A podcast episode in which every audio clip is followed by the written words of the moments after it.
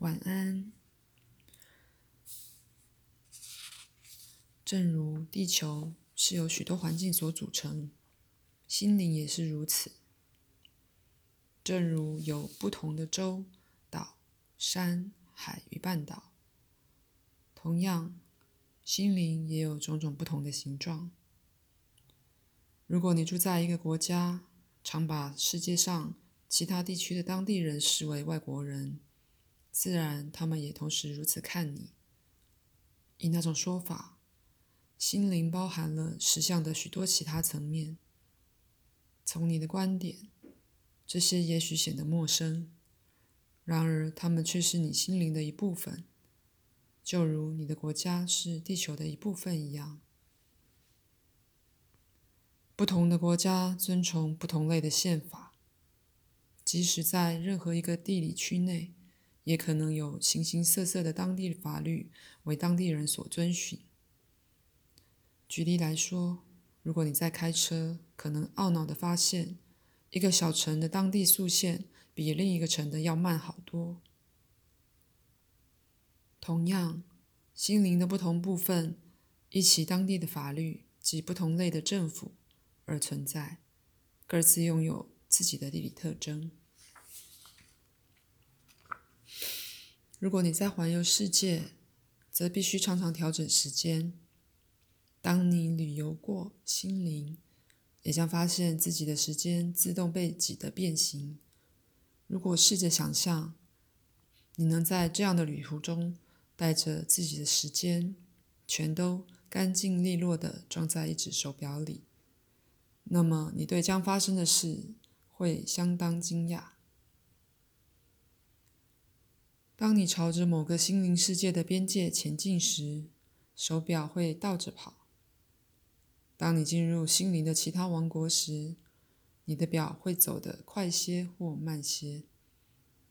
现在，如果时间突然向后倒走，你会注意到，如果它跑得够快或够慢。你也会注意到其中的差别。如果时间非常慢的倒退，而按照当时状况，你可能没察觉到那差别，因为要用掉这么多时间，来从现在这一刻到它前面那一刻，以致你反而可能只会察觉某事似曾相识，好像它以前曾发生过一样。可是，在心灵的其他领域，甚至更奇怪的事也可能发生。表的本身可能变形，或变得像石块一样重，或如气体一样轻，以致你根本没法看清时间。或者指针可能永远不移动。心灵的各种不同部分习于所有这些情形，因为心灵跨在。任何你认为是正规的当地律则上，而他自己有能力应付无限数量的实相经验。现在，显然你们的肉体具有很少人予以充分利用的能力，但还不仅如此，人类自身拥有调整的可能性。使它能在极其不同的情况下，于物理环境中生存与延续。肉体生物结构之内隐藏着潜在的分化，容许这族类继续下去，而且把不论什么理由可能引发的任何星球变化都考虑进去了。不过，虽然以你们的经验来说，心灵是调试于地球的。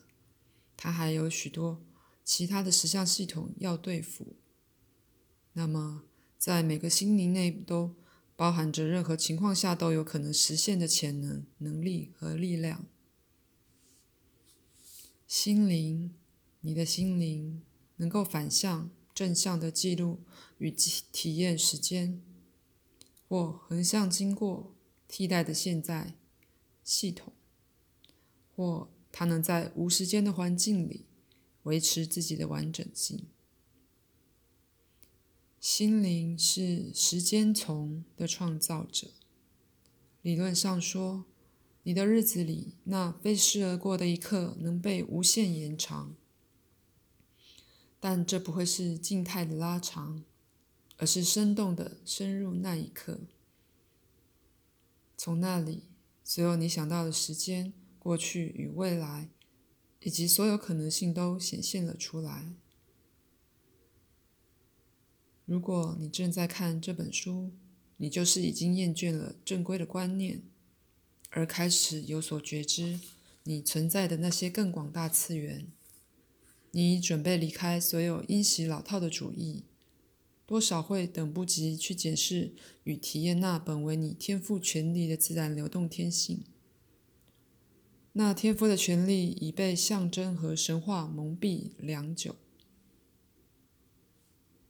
意识形成象征，而非其反面。象征是伟大丰富的玩具，你能用它们来建造，正如用孩子的积木一样。你能从中学习，就像以前在学校里把字母积木堆在一起来学习。象征对你的心智而言，就像树木对土地一样的自然。可是，对孩子讲一个关于森林的故事，和真实的小孩在一座真实的树林里，两者之间是有区别的。故事与森林都是真的，但以你们的说法，一个进入真实森林的小孩摄入了森林的生命周期，踩在昨天落下的树叶上，在远比他的记忆还古老的树木下栖息。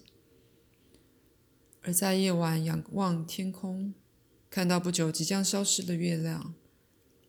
另一方面，看一张森林的画，可能给孩子一些绝佳的想象经验，但他们将属于另一类，而孩子知道其间的不同。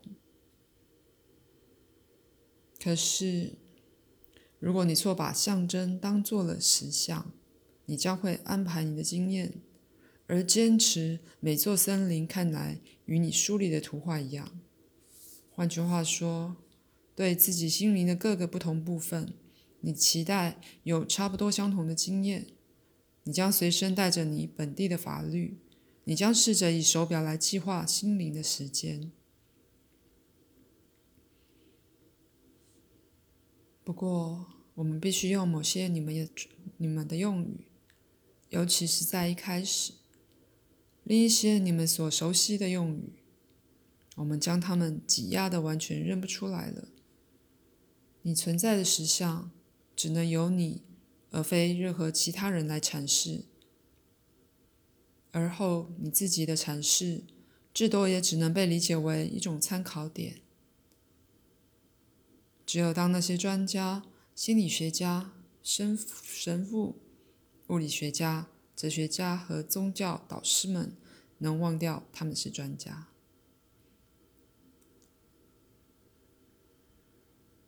而直接与个人心灵所有分化的来源打交道时，才能对你解释你自己的心灵。